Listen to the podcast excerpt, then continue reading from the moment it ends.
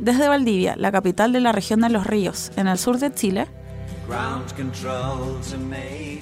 conversamos sobre las habilidades que necesitan personas y empresas para enfrentar los desafíos del futuro del trabajo aquí y en el resto del mundo.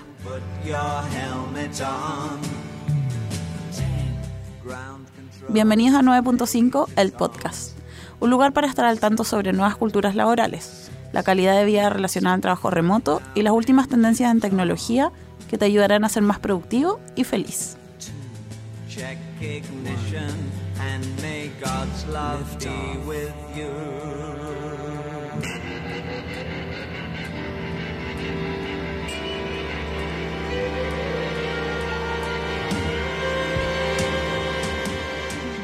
En este episodio estaremos conversando con Carlos de Faro Travel.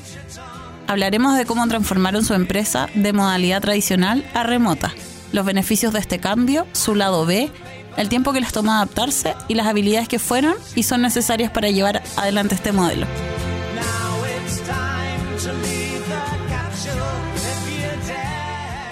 La importancia de conocer a su equipo y sus sueños para construir confianza y cultura de trabajo. Hoy, con la presencia de Felipe Peña, Fabián Acuña, yo, Franda Forno y la participación de Sandra Cartagena. Acompáñanos.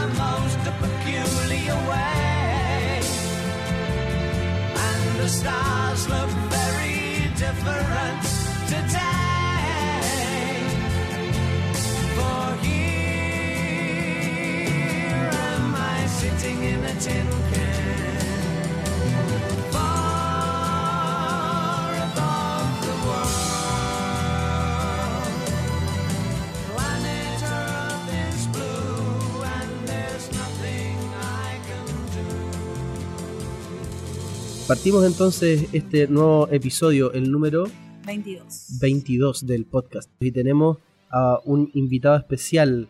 Carlos, Carlos, porfa, preséntate. Hola Fabián, gracias por la invitación ahí a todo el equipo. Yo soy Carlos Schoig, el fundador de Faro Travel. Hoy día ya tenemos varios proyectos tecnológicos, eh, no solo Faro, pero todos con la misma filosofía de construir proyectos y obviamente con la filosofía remota y tecnológica detrás de todo lo que hacemos. Así que la comunidad de viajeros se viste de 9.5. Te conocimos, Carlos, gracias a la Fran, porque ella fue a un, evento en Osorno donde tú expusiste y por ahí empezó la conversa. Y eso fue gracias a la Fran Opaso y Leo Meyer. Yo los fui a ver a ellos y ellos eran muy evangelizadores del 9.5. Así que Carlos ya está impregnado gracias a ellos del evento. ¿Hace cuánto fue eso? El año pasado, como en no, ¿Sí? sí, octubre más o menos, fue después del evento de esto. Sí, fue en octubre del año pasado y ahí efectivamente el Leo y la Fran me estuvieron contando de la tremenda experiencia que habían tenido en 9.5. Así que cuando conocí a la Fran fue, fue un honor y fue un honor también ahí poder conectarse un poquito con lo que están haciendo en Valdivia. Genial. Después incluso nos vimos en Santiago en una exposición que tú hiciste también en una feria de turismo en la que estabas hablando justamente del trabajo remoto y fue como match. Así como estamos en la misma onda, como que había muchos códigos compartidos y, ahora vienes como speaker a, la, a la conferencia, gracias por eso. Y nada, eh, entiendo que Faro Travel no nace como una empresa remota, sino que se convierte. ¿Cómo es eso? Sí, efectivamente, eh, es divertido ahí, Fabián, eh, en la presentación que tú estás hablando en la Feria Viva, es parte de ese proceso también de evangelizar a la industria turística, que es un poquito eh, conservadora respecto a esta visión, pero poco a poco más actores se están relacionando. ¿Y por qué? Porque para nosotros fue un tremendo cambio en calidad de vida y también aumento en productividad. En Faro nosotros inicialmente teníamos nuestra oficina que compartíamos con otra empresa tecnológica y teníamos reloj control y horarios fijos y contratos tradicionales y todo. Y en un momento, por, por causa de que esta otra empresa se fue de la oficina, decidimos irnos con ellos y probar cómo nos iba con el trabajo remoto. Y la verdad es que al poquito andar ya no vimos otra opción que seguir potenciándolo, aprendiendo, porque obviamente es un, un proceso constante de aprendizaje, no es llegar y lanzarse al trabajo remoto, pero lo fuimos aprendiendo y hoy día la verdad es que sería muy difícil, no solo en, en paro, sino que ya laboralmente hablando, trabajar en una empresa con formatos tradicionales. Uno ya se acostumbra a esta flexibilidad y a esta posibilidad de trabajar, trabajar mucho más fuerte relacionado con entregables que con, que con horario. Carlos, pero la decisión un poco ahí suena que se fue la otra empresa y ustedes se iban porque compartían oficina, entonces era al principio quizá un tema más de costos. Sí, efectivamente, nosotros en el fondo eh, nos subsidiábamos en conjunto. Lo divertido es que después nosotros compramos esa empresa también.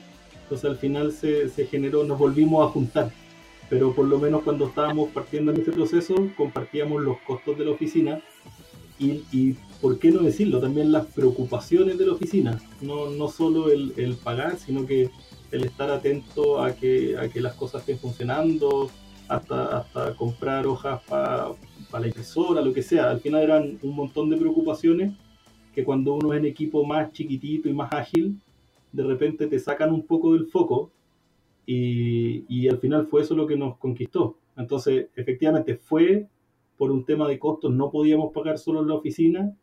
De hecho, al principio buscamos otra empresa que se sumara a nuestra oficina para reemplazar a la otra. No la pillamos y ahí fue que dejamos la otra oficina. Oye, yo me acuerdo de un caso que tú contaste y, y me parecería genial compartirlo también acá, eh, de, de, una chica que como que tenía un sueño de vivir en España y era como, oh, genial, que se pueda eh, conseguir ese objetivo tuyo y chuta, te vamos a echar de menos. ¿Cómo siguió esa historia? Sí, mira, sabéis que nosotros con Faro, el proyecto propiamente tal, parte con el concepto de los sueños viajeros. Y todas las personas que entran a trabajar a la empresa, lo primero que hacen es declaran su bucket list o su lista de sueños viajeros. Y, y la Tito, que fue la primera trabajadora del equipo, cuando entró hizo su lista de sueños y dentro de sus sueños estaba el irse a vivir a Barcelona. Entonces, claro, cuando empezaron a pasar los años, esto fue ya, no sé, 3, 4 años después de que ella había entrado a trabajar, eh, dijo, bueno, tengo una apuesta, ¿es posible que cumpla mi sueño viajero y al mismo tiempo seguir trabajando en el proyecto? Obviamente eso antes del modelo de trabajo remoto habría sido imposible, pero, pero una vez que ya habíamos implementado, dijimos, si ya somos capaces de hacerlo en Chile, veamos obviamente todas las, las, cosas que involucra el que una persona trabaje desde afuera, pero ¿por qué no? Y nos lanzamos, hicimos el experimento.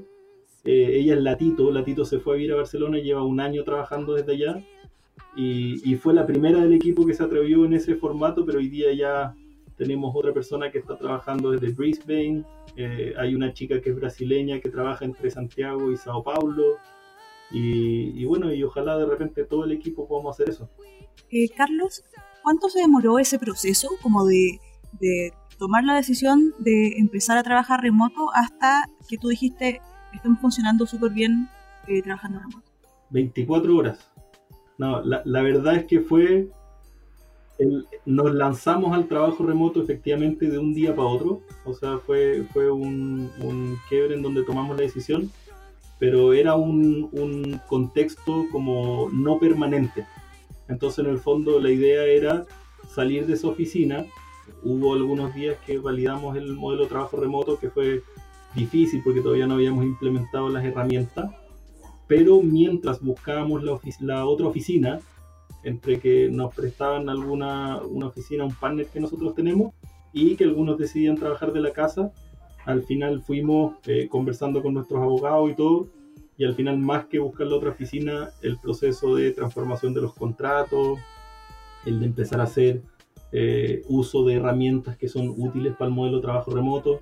Yo creo que en el fondo la decisión fue de un día para otro y el proceso de implementación hasta que nosotros pudimos decir, bueno, ya estamos siendo productivos bajo este modelo, debe haber sido aproximadamente de un mes.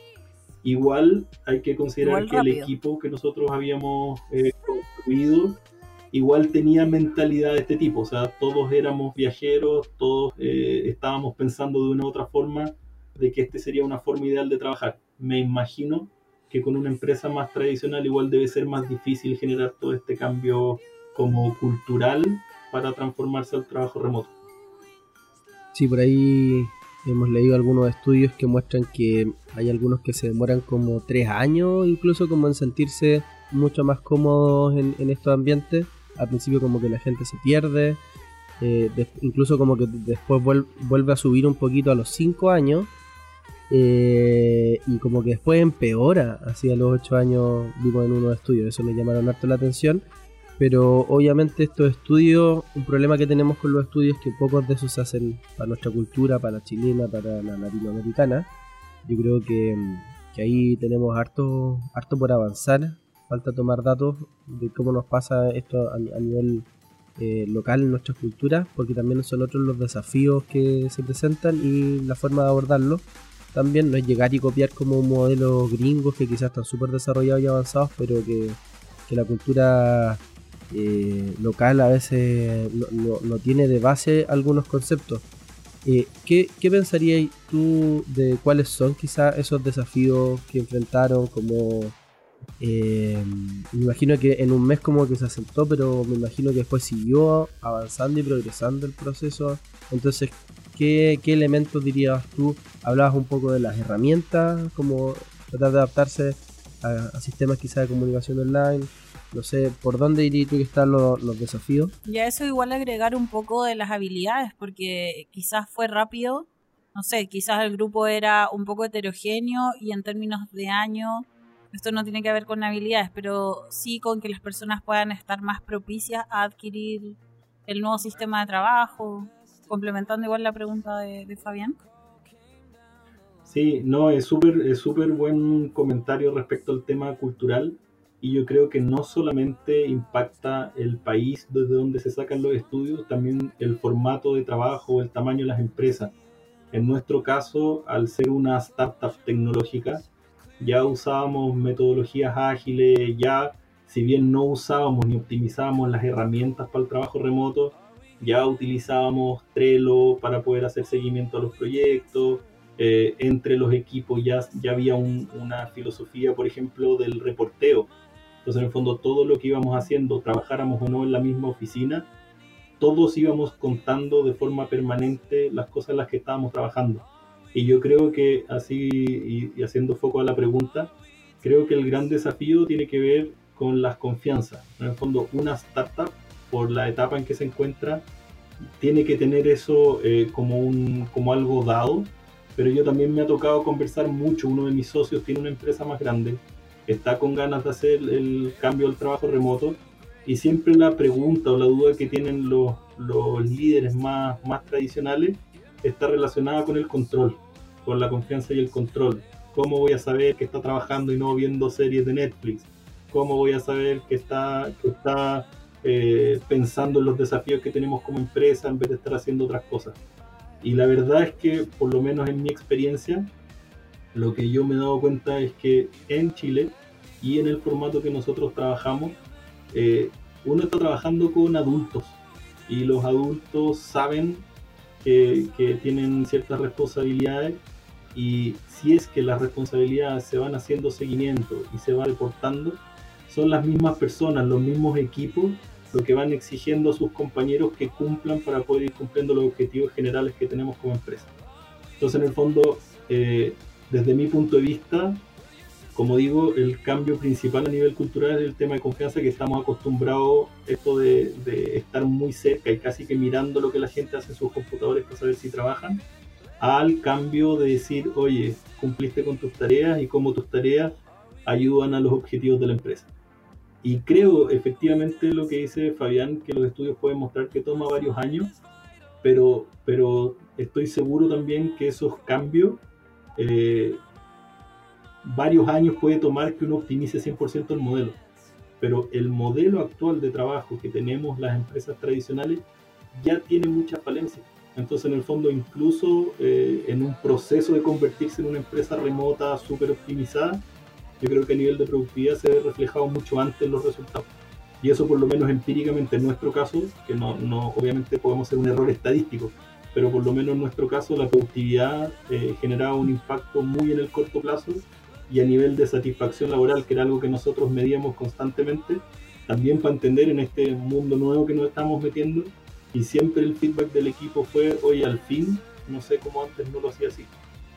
Sí, yo creo que la, el feedback que da tu equipo es súper importante además, como que se hace como una especie de balance positivo entre la vida personal, como la calidad de vida, y la calidad de tu trabajo. Yo creo que es como que esas dos cosas si se juntan, hablando de la confianza, ¿no? Como juntáis esas dos cosas eh, y, los, y los empleados efectivamente son más felices, efectivamente producen más, ¿o no? Sí, no, y yo, yo te lo puedo decir también por experiencia personal. Los que somos papás, por ejemplo, hay ciertos atributos, privilegios o, beneficios que tiene el trabajo remoto que aunque fuera incluso eh, menoscabador a la forma de trabajar, compensan. O sea, y esto, y esto ya pensando no solo en startup tecnológica, sino que en cualquier empresa, eh, el que uno pueda estar con su hijo cuando está enfermo, que en vez de tomarse el cafecito uno pueda ir a regalonear con su familia y qué sé yo, hace que uno, aunque trabaje de la misma forma, vaya a tener espacios personales que, que son súper valiosos. Entonces, efectivamente se genera una satisfacción y uno tiene que estar también muy atento a lo que los equipos puedan decir respecto al trabajo remoto, pero, pero a priori me parece que, que viene con muchos beneficios asociados.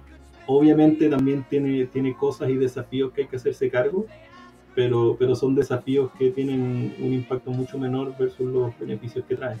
Oye, yo quiero hacer una pregunta quizás desviándonos un poco, pero tú recién, recién decías, Carlos, en vez del cafecito ir a regalonear. Y eso es como la parte bacán, ¿cierto? Pero ¿cómo lo haces al revés? Cuando a la familia de repente le cuesta entender que tú estás trabajando también en ciertos momentos desde la casa. Sí, yo creo que esa es una tremenda pregunta y es también como, como el lado oscuro de todo este proceso. O sea, yo, esto también se ha escrito mucho al respecto, que hay como dos grandes dolores principales respecto al trabajo remoto.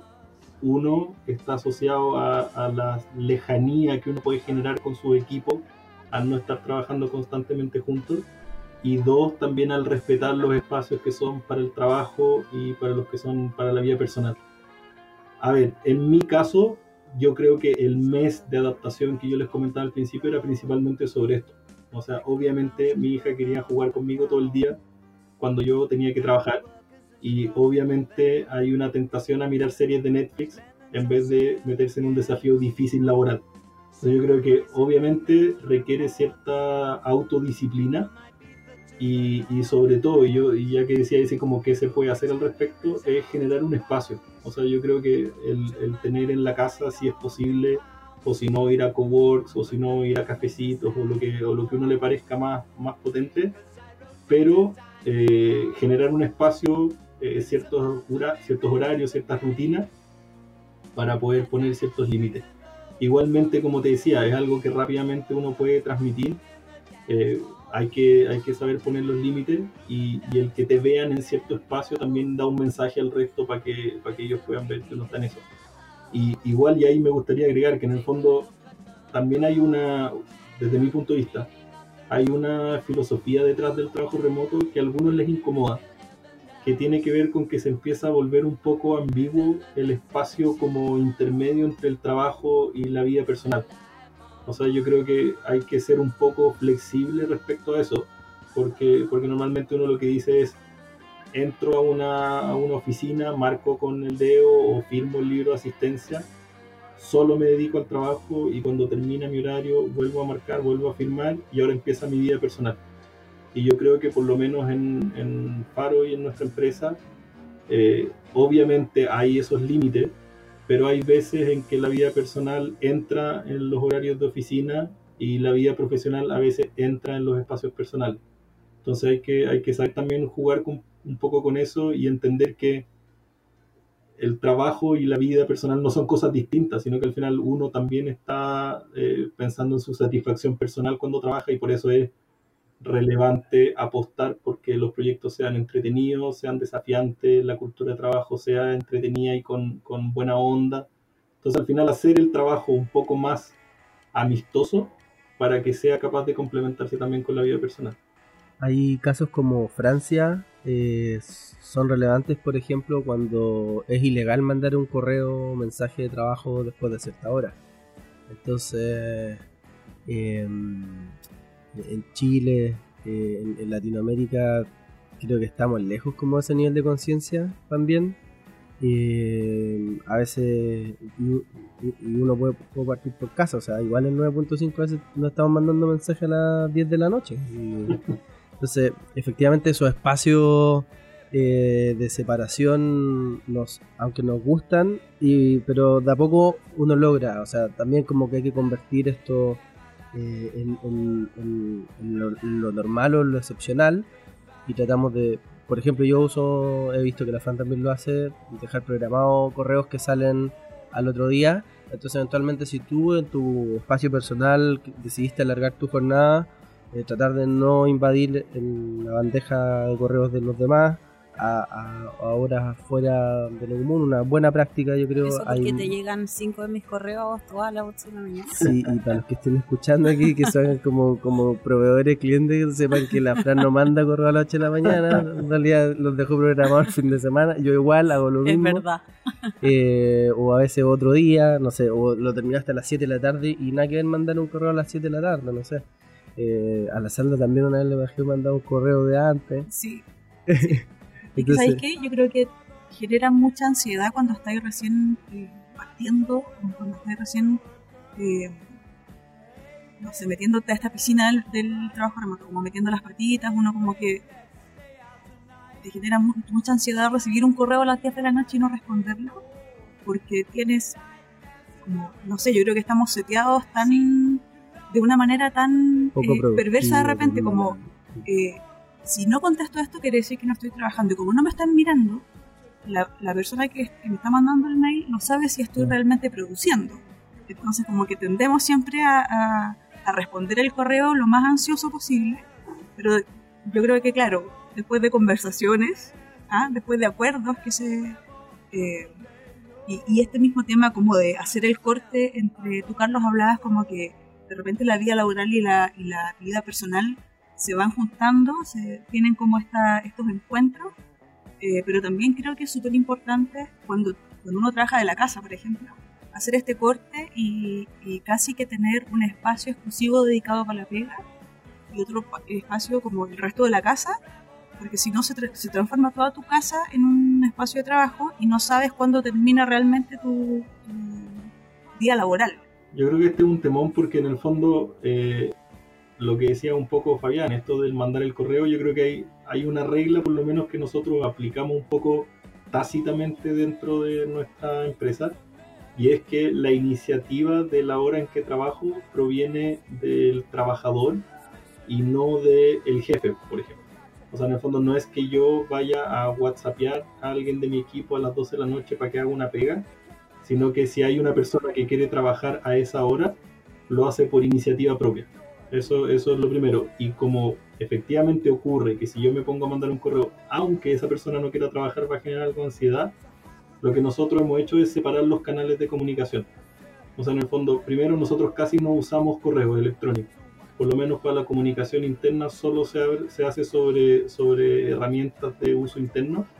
Y esas herramientas de uso interno, eh, uno desconecta las notificaciones y desaparece de, esa herramienta cuando quiere desaparecer y nadie dice nada. O sea, yo creo que tiene que venir con una definición de ese tipo. Y, lo otro que a mí me parece súper interesante que es nosotros una vez al año, y esto no es una idea nuestra, muchas empresas de trabajo remoto lo hacen, y una de las que a nosotros nos gusta mucho, que es Automatic, que lo hace también, eh, que es esto de los viajes anuales. Y nosotros en nuestro primer viaje anual eh, hicimos un experimento que fue bien divertido, porque eh, separamos desafíos en los equipos y teníamos el equipo de las alondras y el equipo de las lechuzas. ¿Por qué? Porque hay integrantes del equipo que efectivamente prefieren despertarse, no sé, a, a las 6 de la mañana, ponerse a trabajar muy tempranito y a las 2, 3 de la tarde estar haciendo otras cosas. Y hay otras personas, personas que son más nocturnas, que prefieren irse de carrete el día antes, o que prefieren eh, hacer cosas eh, en la noche, o, que son, o que definitivamente quieren despertarse más tarde. Y, y, eso tienen todo el derecho. Entonces uno tiene que tratar de ser empático también como con la forma de trabajar del otro.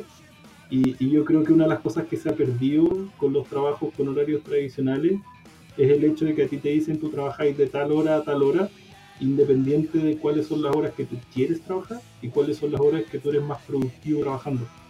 Entonces hoy día nosotros en el equipo, cuando hablamos por Slack o cuando hablamos por, por algunos de los canales que, que lo hacemos, es divertido porque sabemos que tal o cual persona se va a conectar alrededor de las 11, 12 del día y hay otras personas que van a partir trabajando muchísimo más temprano. Entonces por eso es súper importante el, el, no uso de correos para que no pase lo que ustedes decían. Y además ahora que tenemos una persona que está trabajando en Australia, podrán entender que eh, aunque definamos a ciertas horas no mandar correo, cuando esa persona manda un correo a las 9 de la mañana, nosotros nos está llegando a las 9 de la noche. Entonces, en el fondo, ya no sirve el decir de tal hora a tal hora no se mandan correos, sino que tiene que ver cómo se limita eh, con usos horarios diferentes eh, la forma de trabajar. Entonces, hay que, hay que adaptarlo más a los canales que a los horarios, creo yo. Qué bueno que hiciste el punto porque un poco también eh, el tema de las herramientas, que tú lo mencionaste antes, es clave. Es necesario encontrar eh, justamente sustitutos a, a, estos canales de comunicación que, que, que, no responden tan bien a estas interacciones eh, de equipos que están más distribuidos en horarios distintos. Y ahí, como tú bien decías, algo importante es, bueno, si yo ya terminé de trabajar, desconecto todas las notificaciones. Creo que eso es súper clave. A veces algunos hasta desinstalan la aplicación por el fin de semana, por ejemplo. Eso no es tan raro, lo he escuchado más de una vez. Eh, y, por ejemplo, mi práctica personal es que yo no tengo ninguna notificación activada de nada. Eso me ha traído algunos problemas en algunos momentos, pero son los menos. Y... Pucha, que sería agradable que todos vieran tu cara. Sí, es verdad. Pero bueno, es mi decisión y, y, y, he sido consecuente igual. O sea, me trajo el problema y no por eso prendí la notificación. Y después decir, chuta, sabes que me hubiese gustado responderte antes, pero no pude nomás, porque estaba haciendo otra cosa. No estaba viendo notificaciones de ninguna de, esta, de estos lugares y estaba en otro trabajo y ahí hay otro concepto que, mm, que, hay un libro también bien interesante, Cal Newport, de Deep Work, que creo que, es bien relevante para poder, a veces necesitáis estar como súper concentrado de horas de trabajo o, o, sesiones de trabajo ininterrumpidas en, en, una sola cosa y simplemente no sirve tener estar haciendo varias cosas a la vez. El multitasking, la verdad que físicamente no somos posibles de hacerlo, entonces compañías como Automatic, como Basecamp, como Duis, como Slack u, u otras, eh, también comparten harta información. Incluso este mismo episodio es una forma también de, de ir a hacer lo mismo en, este lado del, hemisferio. Entonces, eh, está bueno. Yo creo que, que además eso lo que hay algo que me gusta harto, que es como una comunidad bien solidaria en general y bien abierta y que comparte harto sus buenas prácticas, sus errores, sus aprendizajes con harta honestidad también. Y, está bueno, pues al final no siempre lo hacemos como perfecto. Eh, sí, yo tengo una pregunta, ya que estás hablando de productividad, Fabián. Eh, que yo estaba, quizás voy a ser el ñoño de esta conversación, pero estaba viendo el, eh, unos posts que, que, que, escribiste y hay un libro que, que hay un libro que, yo también leí este año, que es eh, Atomic, Habit, Atomic Habits. Bueno, lo escuché el libro, lo escuché como, no sé, cuando uno cuando tomo el metro, cuando voy en transporte y como que me quedaron ciertas cosas, pero el libro súper interesante, después me lo, lo, leí, lo leí eh, un libro, o sea, me compré el libro y lo leí ahí. Y hay, hay una parte, o sea, el, supuestamente un, un, un, hábito para que pueda ser, como lo dice el autor, para que pueda ser adquirido, eh, pasa por varios procesos. Eh, y realmente el proceso final es que tú tienes un premio por haber desarrollado ese hábito. Pero uno de los, de, de los, de los procesos intermedios es de que el hábito sea como entretenido de, de ser abordado, como que sea asequible de ser, de, de ser ejecutado. Entonces, la, la, la, pregunta que yo te quiero hacer es, cuando ustedes están en este equipo de esta dinámica remota, con, como tú dices, con gente trabajando de Barcelona, gente trabajando de Australia, y quieren eh, empezar a implementar un nuevo hábito como equipo, ¿cómo lo hacen entretenido de forma remota? Mira, es súper buena pregunta. Eh, yo creo que lo que lo que hemos hecho nosotros, y tú ahí habláis de, de, de, ese libro, y hay varios que nosotros estamos constantemente compartiendo, creo que ha pasado algo que, que uno no suele hacer en, en, una oficina, y es compartir con los otros como los, las estrategias o como los life hacks, así como ciertas cosas de, cómo vivimos, que, cómo hacemos el deporte cuando uno tiene los horarios diferentes, cómo lo hacemos para convivir en la forma de trabajo, los mejores cafés y qué sé yo. Y nosotros dentro de, lo que partimos como un experimento, eh, justamente el blog que tú haces referencia es un, es un experimento que nosotros partimos en esa línea. O sea, yo creo que una de las maneras que uno puede implementar ciertos hábitos nuevos es cuando los cuenta, eh, se autoimpone ciertos desafíos y detrás está el equipo haciendo como un acompañamiento para ir viendo cómo va ese proceso de incorporar un hábito nuevo. Así, súper práctico, lo que nosotros hacemos es lo siguiente. Eh, dentro de nuestros canales de Slack, que es la herramienta principal de comunicación diaria que tenemos con el equipo, tenemos un canal eh, en el cual se va comentando sobre los desafíos. En ese canal en el fondo no se habla de trabajo, sino que se habla sobre como la vida paralela relacionada al mundo del trabajo remoto. Entonces, algunas veces eh, esos desafíos se implementan en el blog que nosotros tenemos y otras veces se van contando a través de este canal de Slack. Entonces cada vez que alguien dice, oye, mi desafío ahora es salir a encontrar los cafés más ricos para trabajar en tal ciudad, la persona lo va compartiendo por Slack, hace su referencia respecto a esos cafés, va contando los pros y los contras y qué sé yo, y después el equipo va, los que estamos en Santiago, por ejemplo, vamos a probar junto con esa persona los cafés también. Y, cuando, y cuando, por ejemplo, ustedes deciden como equipo generar un hábito, por ejemplo, digamos que ustedes no tengan el hábito de informar sobre lo que están mm. trabajando, o, les cuesta generar ese hábito, ¿cómo lo hacen, cómo lo hacen entretenido, cómo lo hacen asequible, como dice el libro? Eh, es difícil la pregunta, no, no, sabría responderte tan específicamente, pero, pero en el fondo cada vez que nosotros queremos generar como algún tipo de cambio eh, relacionado con la forma en que hacemos las cosas, siempre elegimos a un embajador y ese embajador en el fondo se pone el desafío de, de, ser como el, el, evangelizador de tal cambio. Entonces, en el fondo, por ejemplo, cuando nosotros dijimos ya, actualmente estamos trabajando en Trello, pero lo estamos trabajando de una manera desorganizada. Cuando nos fuimos a trabajar remotos, hizo indispensable que fuéramos mucho más ordenados con eso. Entonces dijimos, ¿cómo incorporamos la metodología, metodología Scrum, pero la estructura que tiene Trello? Y ahí uno de los chicos dijo, oye, yo abrazo esta, este desafío y me voy a encargar de que todos en el equipo eh, se hagan partícipes de esto. Entonces él hacía capacitaciones, hacía reuniones uno a uno, enseñaba cómo podíamos hacer el, el, proceso y qué sé yo. Entonces al final se iba transformando la organización gracias a él y como todo proceso de gestión de cambio, en el fondo eh, esa persona iba teniendo feedback positivo respecto a los cambios que se iban generando y además es partícipe de, la, de los hábitos que tenemos dentro de la empresa. Para los que están escuchando, hay un rol que se llama en inglés advocate, que, que quizás es como lo que tú estás describiendo, ¿no? Que es como una persona que agarra un tema y, y se, como casi, de hecho, voluntariamente en la organización lo propone, lo explica, lo, lo disemina y lo hace quizá parte de, los procesos. No, solo iba a decir que la pregunta de Felipe un poco planteaba que el, hábito sea divertido, entre comillas, y creo que eso tiene que ver con lo que dijo Fabián y también dijo Carlos, que es la libertad de que quien quiera y le guste un poco el hábito que se necesita implementar, lo tome. Y ahí hablamos siempre de que son equipos eh, con distintas habilidades, distintas personas, entonces teniendo la libertad de tomar un tema que a mí me guste eh, lo voy a llevar de, mejor forma adelante, creo. Entonces, quizás no es tan estructurado, pero esa libertad de que cada uno pueda liderar un proceso, creo que es clave. Sí, no, y de hecho ahí, Fran, tú estás dando en el clavo, y quizás, Felipe, lo que sucede es que no tenemos como una metodología implementada para adquirir nuevos hábitos.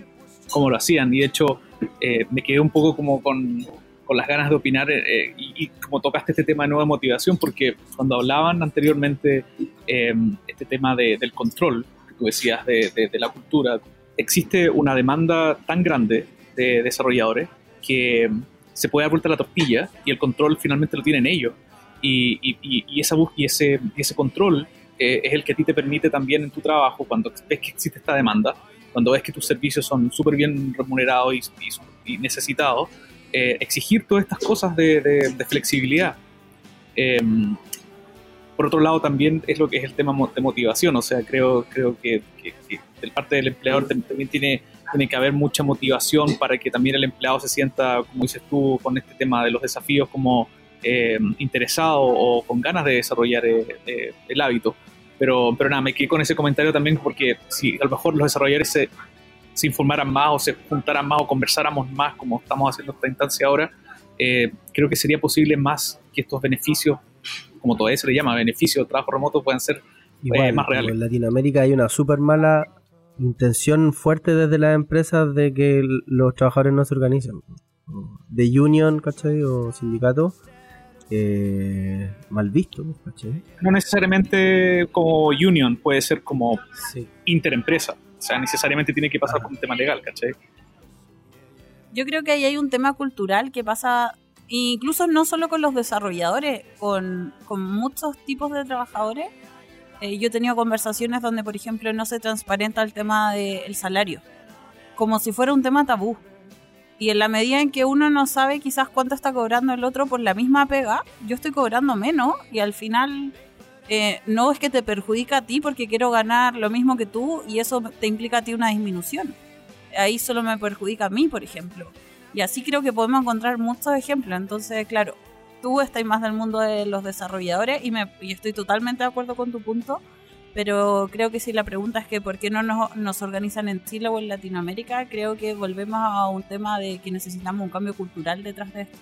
sobre eso mismo, el tema de, organizarse, las empresas que están... Eh, justamente cuando tú quieres hacer mejorar una industria, las empresas se organizan y hacen, por ejemplo, una asociación gremial.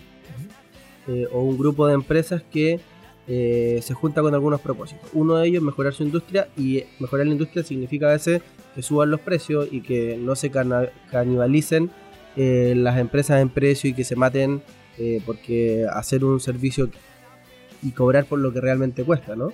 Es una de las cosas y, y descoordinaciones que se comparten en la empresa perfectamente en los propios profesionales, talentos, personas, trabajadores tiene todo sentido también. Ahí creo que los meetups, los eventos como regulares donde grupos de interés eh, puedan compartir estas experiencias, estas, estas mejores prácticas, acceder también, no sé, Stack Overflow, por ejemplo, muestra públicamente cuánto se está ganando más o menos promedio en cierto em, eh, rol. Entonces, yo creo que, de nuevo, como que la información está, falta acceder a ella eh, falta saber que existe y falta también más espacios en los que se puedan compartir esta información y que sea como de dominio más público y no tanto de los porque al final lo que pasa es que los que realmente la conocen sí la aprovechan, sí le sacan como partido, sí efectivamente eh, han encontrado pegas mejores, saben hacer valer su talento, negocian en las posiciones, se reconocen a sí mismos como talento, se creen el cuento, cuando van a negociar dicen, oye, ¿sabéis qué? Eh, yo si no es así no puedo aceptar este puesto, bien cliente. Hemos visto harto todo eso en 9.5 y entonces eh, yo creo que, básicamente tiene que ver con creérsela, pero para eso tienes que estar informado, saber, acceder a esta información y poder. Y, y, también tener eh, un poco la, actitud también, porque ya cuando tienes la información, después tienes que ir, tienes que ir a negociar, básicamente. Y, creo que también ahí ese es un tema súper crucial, porque si eh, hay un... Em, hay un tema ahí de, cómo yo pido esto. Porque, porque tampoco la idea es como decir renuncio o, o, quiero full trabajo remoto, ¿cierto? La idea es como cómo, cómo pido esto finalmente. ¿Es un, eh, es un día a la semana o, o yo quiero, no sé, quiero eh, quizás tomarme las mañanas o trabajar más de noche? Eh, ahí también hay mucho trabajo que, que, que hay que hacer. Que yo creo que no solamente tiene que ver con eh, el momento en el que te enfrentas a tu jefe y le dices, como quiero trabajar un día remoto o quiero tantas horas remotas, sino que tiene que ver con la cultura del trabajador, como cómo nos enseñan a nosotros, como, como personas que están buscando una pega, cómo nos, nos enseñan a eh, como pararnos frente a, un, a, nuestro posible empleador y en el fondo también nosotros hacer ese, ese, ese juego de bueno, tú estás buscando una persona con estas características, yo tengo estas características, pero yo estoy buscando una empresa con estas características. Como que siento que en general lo que hacemos es eh, ser demasiado sumisos a la hora de eh, postular una pega porque tenemos muchas ganas de trabajar ahí. Eh, Entonces, de alguna manera cedemos muchísimas cosas, como terminamos, eh, no sé, cediendo tiempo, cediendo... Eh, siento que hay una cultura donde el, empleador es el que tiene el poder. Y, eso debería estar como con instancias como 9.5, por ejemplo, eh, ese tipo de cosas debería ir cambiando. No, no, no hablo en ningún caso de tu caso, Carlos. lo que estás relatando me habla de una empresa que está haciendo todo lo contrario pero hoy día el grueso de las empresas, sobre todo las tradicionales y que de ninguna manera quieren escuchar hablar de trabajo remoto o de trabajar de la casa porque justamente vaya a ver Netflix todo el día y no vas a trabajar, em, justamente te... Eh, no sé, no sé si es una cultura aprendida, pero siempre estamos como, por favor, contráteme, hago lo que usted quiera, por favor, trabajo las horas que sea, que en el fondo ahí yo estoy muy alineado con Felipe, que a mí me parece que efectivamente hay un tema de motivación y hay un, cambio en la visión que puede tener hoy día una empresa respecto a quien contrata, porque eh, también debemos tener una propuesta de valor para los equipos. O sea, antiguamente era hablemos de la propuesta de valor para los clientes, pero tener una propuesta de valor para los equipos para que se sostengan en tu empresa, para que te acompañen en el sueño y en el desafío grande que uno se va imponiendo y que de hecho ahí les puedo compartir lo que nosotros hemos visto y un poco ya que estaban hablando del tema de sueldo, que yo creo que hay un tema también relacionado con, con que hay distintos criterios de motivación. Algunas personas que trabajan de forma más extrínseca, que es totalmente viable, y que su, y su incentivo o su motivación va a venir dado por ganar más plata. Pero hay personas que tienen otro tipo de motivaciones que a veces no son monetarias y que las empresas pueden trabajar para cumplir con esas expectativas. Entonces nosotros construimos por, junto con el equipo un modelo que lo llamamos los mapas motivacionales, en donde levantamos los criterios eh, más importantes que son, no sé, el tipo de jefatura, la plata, eh, los compañeros de trabajo, el aprendizaje, etcétera. Hay un montón de criterios y las personas del equipo califican a la empresa en cada uno de esos criterios y al lado califican cuánto es importante para ellos tal o cual criterio. Entonces nosotros sí nos permite ver una persona que dice, oye, lo, mi motivación es crecer y ser líder y resulta que la calificación que le pongo a la empresa es un 2 y para mí es 10 de importante. Entonces hay un gap que te está mostrando para su plan de carrera que esa persona la forma de motivarla es darle los espacios para crecer verticalmente. Y así cada uno de los criterios nosotros vamos mirando uno a uno a las personas yo creo que a veces, obviamente hay un factor higiénico en los sueldos, de que, de que tú no podías estar ganando mil veces menos que el mercado o ni siquiera menos que el mercado. Hay como un valor justo del trabajo, pero después de ese valor justo ya vienen criterios más subjetivos y uno como empresa tiene que armar ciertos sistemas para entender que una vez que ya está cubierto el factor higiénico del sueldo, cómo yo empiezo a cumplir con los otros factores que son distintos entre una persona y otra para que esa persona se sienta motivada. Entonces, cuando nosotros, en el caso que tú ponías Fabián de Latito, que se fue a Barcelona, me acuerdo que uno de mis socios me dijo, oye, pero si se va a Barcelona, va a terminar saliéndose de, la empresa. Y la respuesta fue, oye, gracias a que se va a Barcelona, no se va a salir de la empresa. No es al revés. Sí, no, yo estoy totalmente de acuerdo contigo, me parece súper interesante lo que nos contáis. No sé si me perdí en una parte, pero quería preguntarte cuándo aplican las características que le parece relevante. Hasta el momento nosotros lo estamos haciendo una vez al año. Y lo divertido es que, claro, de repente las personas en un año, su interés es la plata, la empresa hace el esfuerzo para buscar el punto de satisfacción y al año siguiente te das cuenta que el criterio que está buscando de motivación es totalmente distinto. Entonces es súper móvil, no es algo que sea fijo, pero nosotros lo hacemos una vez al año para poder tener periodos comparativos de cómo las personas se van moviendo en roles, en motivaciones, en de repente hasta impacta la edad, por ejemplo, para, para una persona que no es mamá y después es mamá, su criterio motivacional cambia todo el rato. Tengo mi segunda pregunta. Eh, nos contáis que Latito, bueno, que todos cuando llegan hacen como la lista de deseos. Me interesa ver como la motivación que hay detrás de pedirle a ellos eso conocerlo. O sea, yo creo que hay, es, lo mismo que la lista y este, y este modelo de planes motivacionales. Cuando yo llego y le digo a mi empresa, oye, mi sueño es eh, conocer todos los países del mundo, para mí es muy lógico que quizás mi empresa es un buen lugar que se adapta a la cultura de esa persona, porque le voy a permitir cumplir ese sueño. Y va a haber otros casos en que, en que esos sueños me van a decir, oye, eh, no sé, mi sueño es renunciar para irme a recorrer el mundo. Y quizás eso también genera una transparencia de conversación con el equipo de qué cosas podéis cumplir en el tiempo que quería estar.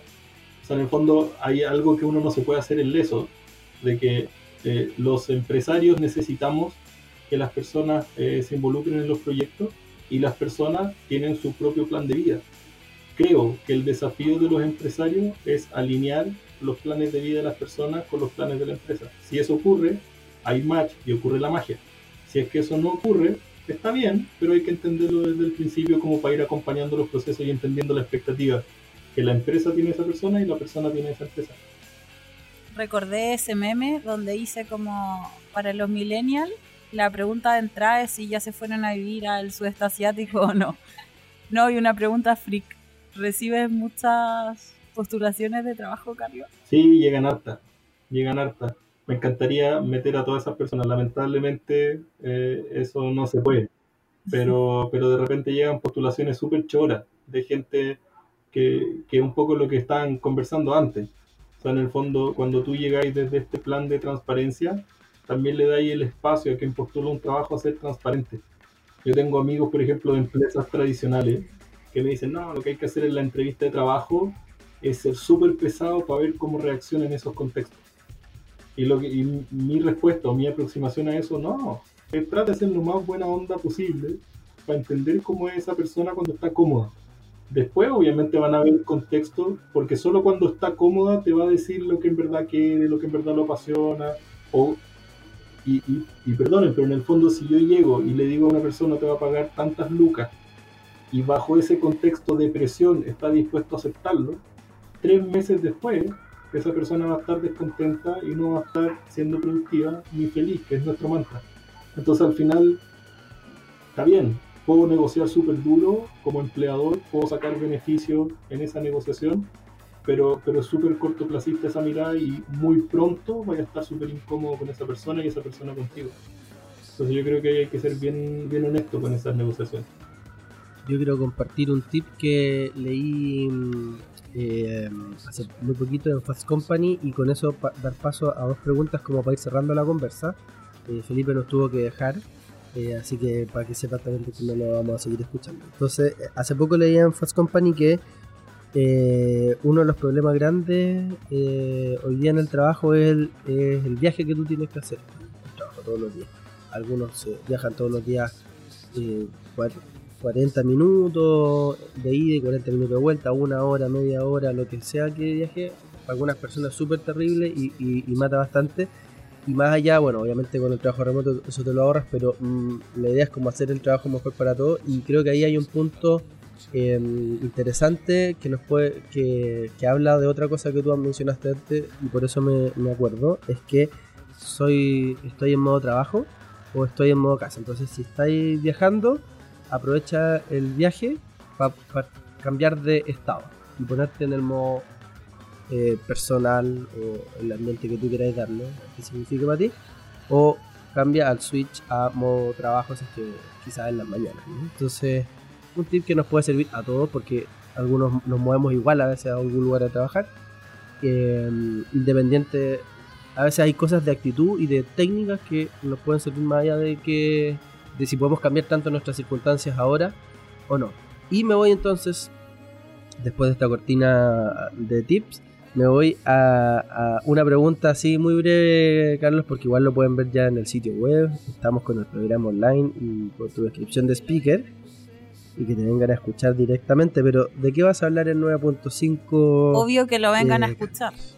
Yo voy a contar un poco en el contexto que estábamos hablando antes, cómo los viajeros son eh, las personas más óptimas para alguna empresa, para cualquier empresa por su forma de pensar, por su forma de aproximarse al trabajo, por su forma de aproximarse a la vida y cómo nosotros hemos ido validando empíricamente que cuando hacemos eh, esa aproximación a los equipos que vienen de los viajes, nosotros nos encontramos con personas que son muy profundas. Yo quiero saber dónde puedo postular a trabajar. No, no, no, ¿cómo? Y 9.5, Emperatriz. También en 9.5. ¿Qué opinas de la reducción de jornada laboral? Actualmente justamente en Chile se está hablando de... Chile tiene una jornada más larga, 45 horas semanales, de eh, bajarla a 40 horas semanales. ¿Qué, ¿Qué, opinas de eso, Carlos? Mira, es un temón y ahí en, en honor a lo que tú dijiste voy a tratar de hacerlo cortito, pero mi aproximación es que creo que es el debate correcto. O sea, o sea, perdón, es el debate incorrecto. Yo estoy de acuerdo en lo personal que sean 40, horas, 48, 40 horas, 45 horas o 35 horas. Creo que la aproximación tiene que venir mucho más dada por eh, la forma en que la gente se organiza para trabajar. Y eso tiene que ver más como con la productividad que con el tiempo. Entonces, claro, en lo personal, a mí no me afecta mucho eh, que se discuta y se cambie ese modelo. Eh, igualmente, encuentro que, que, puede ser un aporte muy positivo a empresas y para ciertos roles que son mucho más de, no sé, roles más de fábrica o roles en donde, en donde el tiempo tiene mucho más importancia. Entonces, como te decía, en lo personal, la verdad es que no veo mucho cambio para quienes estamos haciendo una aproximación distinta y sobre la productividad y la flexibilidad. Y creo que puede ser positivo tener al menos la discusión para aquellos que, que su plata depende del tiempo que involucran en su trabajo. ¿Ustedes, chiquillas, qué opinan? Uh, yo creo que es complejo. Eh, concuerdo harto con Carlos también en mi ideal. El debate no debe ser por la cantidad de horas, pero creo que si bien estamos trabajando para llegar a eso, eh, creo que nosotros estamos en una situación bien privilegiada donde el tema de las horas no es tema. Eh, pero así también creo que soy objetiva y creo que en Chile sí lo es. Y esa reducción para la mayoría de la población que trabaja es significativa. Entonces creo que está bien, que son pequeños pasos que, que suman. Que espero que en un par de años más o en menos incluso no estemos hablando de una reducción, sino de un cambio más profundo en la modalidad de trabajo. Eh, y ahí sí creo que se relaciona como que conserven la, las condiciones de trabajo que hoy día tienen por las 45. O sea, no tendría sentido una disminución, por ejemplo, en el salario o una sobrecarga en esas 40 horas. Y creo que siempre hay algo de eso también en estos nuevos cambios. No, no por los cambios de ley, sino por la mentalidad empresarial, donde quieren seguir maximizando con los trabajadores. Pero en verdad, si es en favor, bueno, como desde el lado positivo, considerando que es un, un cambio a favor del trabajador, lo encuentro la raja. Idealmente fueran menos y como digo, idealmente fuera el, un debate más profundo, pero está bien. Yo creo que es un buen comienzo, pero también eh, pensaba como en, en, en, el meme, como hay dos tipos de personas. ¿no? Hay un, el tipo de persona que, que, que, puede trabajar en base a metas y el tipo de persona que tiene que trabajar eh, cumpliendo un horario. Eh, y claro, por lo que dice la Fran, es súper importante porque si se disminuyen las horas, pero por ejemplo las personas que construyen casas eh, o que construyen algún edificio eh, tienen que, no sé, trabajar el doble, como quedar más hechos bolsa, ¿cachai? Para dentro de esas horas cumplir el mismo, como la misma cantidad de, de trabajo. No sé, no sé si esto es una ¿Qué pasa con las horas extra en Chile que por artículo no son consideradas? ¿sí? Porque la jornada va a ser de 40. Igual hay detalles pequeños. Igual hay, hay, hay, hay una, una, no conflicto, es, una, es como una eh, controversia con las horas extras. En municipios eh, las horas extras de repente son ridículamente altas, ¿cachai? Yo creo que también, claro, pero me refiero a que hay gente, hay, hay personas que trabajan en municipalidades que lo leí también el fin de semana, por eso lo menciono, eh, eh, que salió en, en, varios medios donde las la, creo que Viña, no, no estoy muy segura. Contraloría eh, sacó un tema y alguien le habían pagado 2.200 horas en el mes. Dice como, es humanamente imposible es porque humanamente el mes no tiene 2.200 horas. Claro, es súper importante creo que se empiece a construir desde otra base como no desde la base de vamos a disminuir las horas de trabajo, sino que, eh, que el motivo sea un, una base mucho más potente, como vamos a disminuir las horas de trabajo porque queremos que la calidad de vida de nuestros trabajadores sea mejor, por lo tanto así va a existir la motivación, como dice Carlos, eh, de que puedan producir mejor, más contentos. Eh, va a existir además esta transparencia que es tan eh, agradecida, yo creo que también por, por Carlos y por todas las empresas que hacen, que, practican este, este modelo, ¿cachai? Como de ser honestos que es algo que yo creo que nos falta no solamente en los trabajos, sino que como sociedad. Eh, pero bueno, ese sea como el primer paso, pero creo que hay que ser súper cuidadosos, tanto de parte de la gente que está armando la ley, como nosotros los trabajadores para, no sé, como tratar de no sacar la vuelta, ¿cachai? Como, ah, nos van a dar menos horas de trabajo, entonces vamos a poder, salir antes. De acuerdo que efectivamente las dos partes están como involucradas y como cuando decimos que queremos mejorar, la calidad del trabajo para todos incluye que la empresa por un lado necesita ser más productiva. Latinoamérica es súper poco productivo, Chile es de los peores en productividad OCDE, por ejemplo, eh, como 40 puntos menos que el resto de los países. Entonces, de verdad, eh, no nos está yendo bien con los modelos actuales de gestión. Los modelos como los índices de competitividad también nos dejan por el suelo en gestión, en gestión, no como en políticas públicas. Entonces, efectivamente, en general no sabemos trabajar. Entonces, yo creo que eso tiene que mejorar como primero, de base, de todas maneras.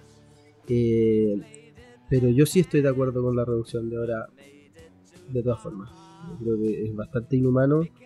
Porque igual nosotros estamos como en el borde, Somos un pedacito chiquitito de las personas que la verdad pueden acceder hoy a estas nuevas formas de trabajar.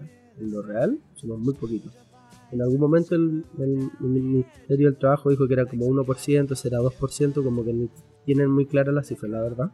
Eh, va a estar el subsecretario del Trabajo y vamos a volver a decirle lo mismo, que saquen un buen dato. Y entonces, en el grueso de la gente, ni siquiera es como, ya sí, bonito el trabajo remoto, pero de verdad que no voy a poder acceder a él estamos súper atrasados, yo creo de base en la cultura para que, que, pasen estos procesos nos va a tomar harto, harto tiempo. Entonces, si podemos partir producir la jornada a la gente que de verdad se está sacando la mugre eventualmente con largos viajes, más las 45 horas de trabajo, y no está bueno. Yo no estoy de acuerdo, la verdad. Pero sí, efectivamente, creo que hay un problema de productividad de fondo y que sí creo que hay un problema de gestión. Y el problema incluso no lo tiene la gente que trabaja, sino más el manager el que está liderando los equipos, incluso se tiene más problemas y más responsabilidad de la baja de productividad que la propia persona. A veces la gente sí quiere hacer la pega, pero son súper poco claros en decirle para dónde hay que ir. Y como, no, es un caos, la verdad. Entonces, yo creo que, que bueno, de hecho, no lo, digo yo, el último estudio de competitividad que hizo una eh, eh, universidad suiza eh, lo decía súper claro. Hay un serio problema en gestión de las empresas, en el management, en, cómo se está los gerentes liderando sus equipos, poniendo objetivos, poniendo metas, midiendo eso mismo. Y yo creo que efectivamente el trabajo remoto, eso es como clave. O sea, si no podéis gestionar bien en base a objetivos, te, te arruinas simplemente. No va a funcionar, no va a fracasar.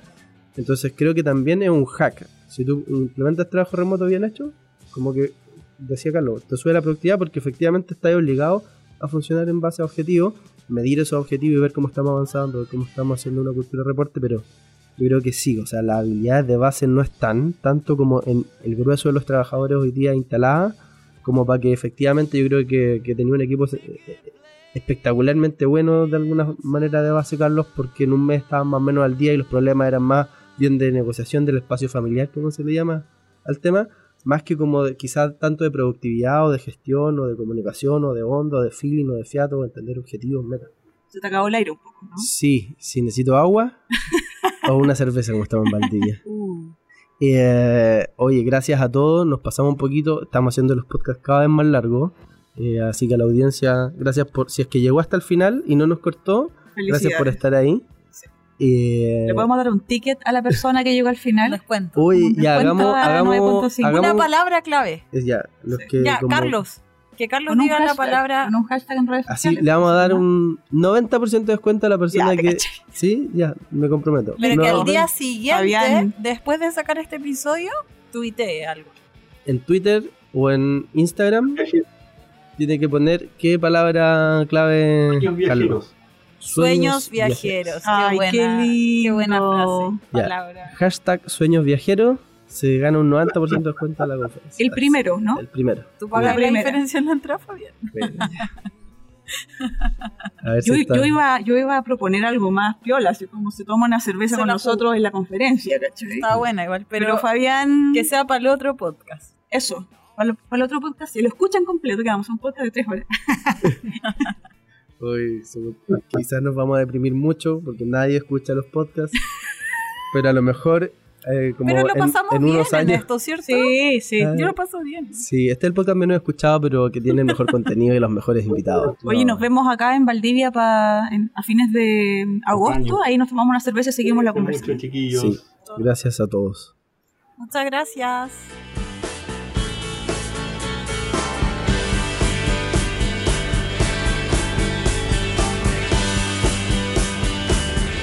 Así concluye este episodio de nuestro podcast. Síguenos escuchando. Las culturas de trabajo están cambiando y no conviene quedarse atrás. Búscanos en redes sociales como 9.5. Y si te gustó nuestro podcast, califícanos en iTunes con 5 estrellas. También estamos en Spotify o en tu aplicación favorita.